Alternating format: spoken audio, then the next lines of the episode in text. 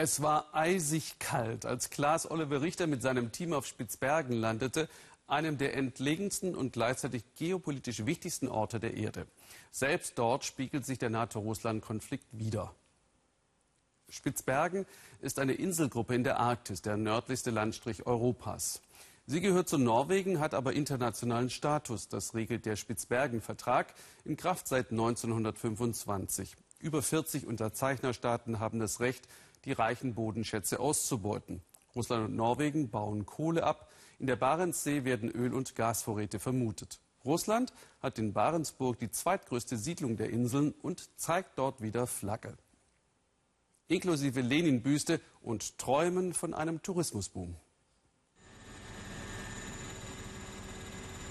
Am Ende der langen Anreise, da wartet ein alter, ziemlich verbeulter Autobus auf uns der öffentliche Personennahverkehr der Gemeinde Barentsburg. Der Aufkleber preist den siegreichen Vaterländischen Krieg gegen Nazi-Deutschland. Minus 20 Grad, eisiger Polarwind. Barentsburg wirkt nicht wirklich einladend. Seit 1932 fördern russische Staatsbetriebe hier Steinkohle. Deshalb gibt es diese russische Kolonie.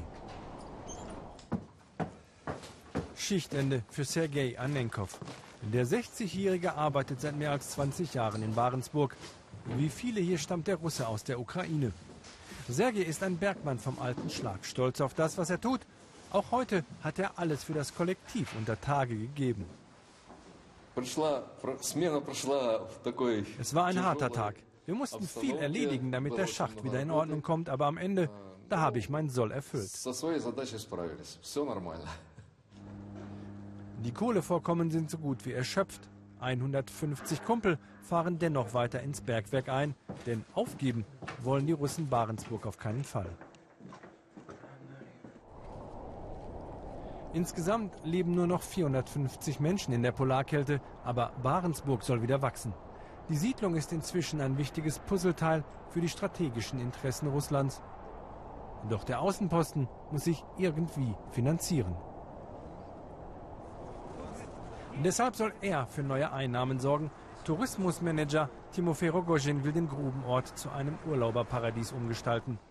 Der Staatskonzern Arctic Kugol hat ihn hierher geschickt. Direktor Rogozhin und seine Assistenten haben große Pläne. So soll aus dieser ehemaligen Wäscherei ein Luxusrestaurant werden.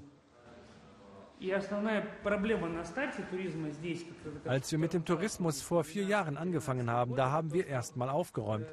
Vorher hatte das Staatsunternehmen nur mit Kohle zu tun. Wir mussten bei Null anfangen und wir sind noch lange nicht fertig.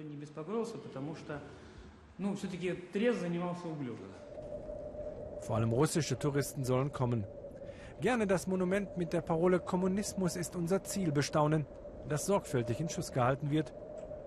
Oder die Büste des Vorsitzenden Lenin, der weiterhin vor der frisch renovierten Plattenbausiedlung wacht. Im fernen Oslo schauen sie ganz genau auf alle russischen Aktivitäten in der Arktis. Kjell Grandhagen war bis vor einem Jahr Chef des norwegischen Militärgeheimdienstes. Russland braucht die Arktis, sagt er. Russian die russischen Öl- und Gasvorkommen in Westsibirien und im Ural gehen zur Neige.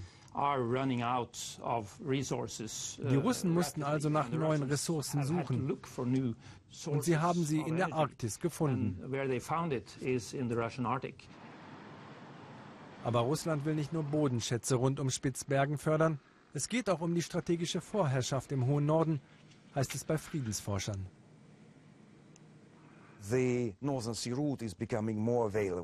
Die Schifffahrtsrouten rund um den Nordpol werden absehbar besser und einfacher zu befahren sein. Russland will diese Wege kontrollieren können und die russische Politik will dokumentieren, dass Russland die arktische Supermacht ist, dass sie dort stärker sind als alle anderen.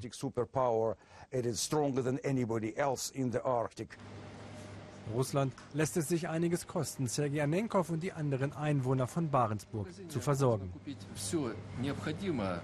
Es gibt hier alles zu kaufen, sagt er, was man zum Leben und zum Arbeiten im Norden braucht. Vor allem abgepacktes. Frisches Obst und Gemüse sind dagegen immer etwas Besonderes. Die Birnen werden einzeln verkauft, subventioniert, damit es nicht zu teuer ist. Alles muss aus Russland rangeschafft werden. Die Schiffe kommen im Winter häufig mit Verspätung, wenn sie denn kommen. Solche Probleme können die großen Pläne des Tourismusmanagers nicht stoppen. Ein altes Bergarbeiterheim hat er umbauen lassen in ein Hostel. Das Design ganz im traditionell russischen Stil. Für Timofey Rogozhin ist es das Normalste der Welt, dass Russland seine Präsenz auf dem von Norwegen verwalteten Territorium erhalten und sogar ausbauen will.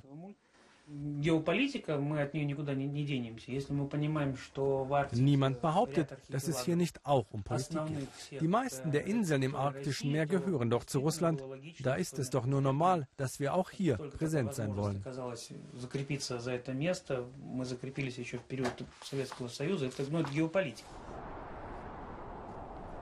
Mit der großen Politik will Sergei Anenkov nichts zu tun haben. Er lebt seit mehr als 20 Jahren auf diesen 15 Quadratmetern. Häufig hat er darüber nachgedacht, wieder zurückzugehen. Aber in seiner Heimat im Donbass, da wird jetzt gekämpft und nichts ist mehr wie früher.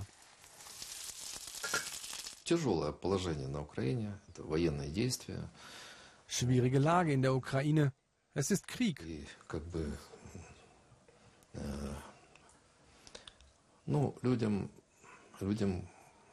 Die Leute finden keine Arbeit und deshalb kommen immer noch Bergleute hierher, wo sie Geld verdienen können.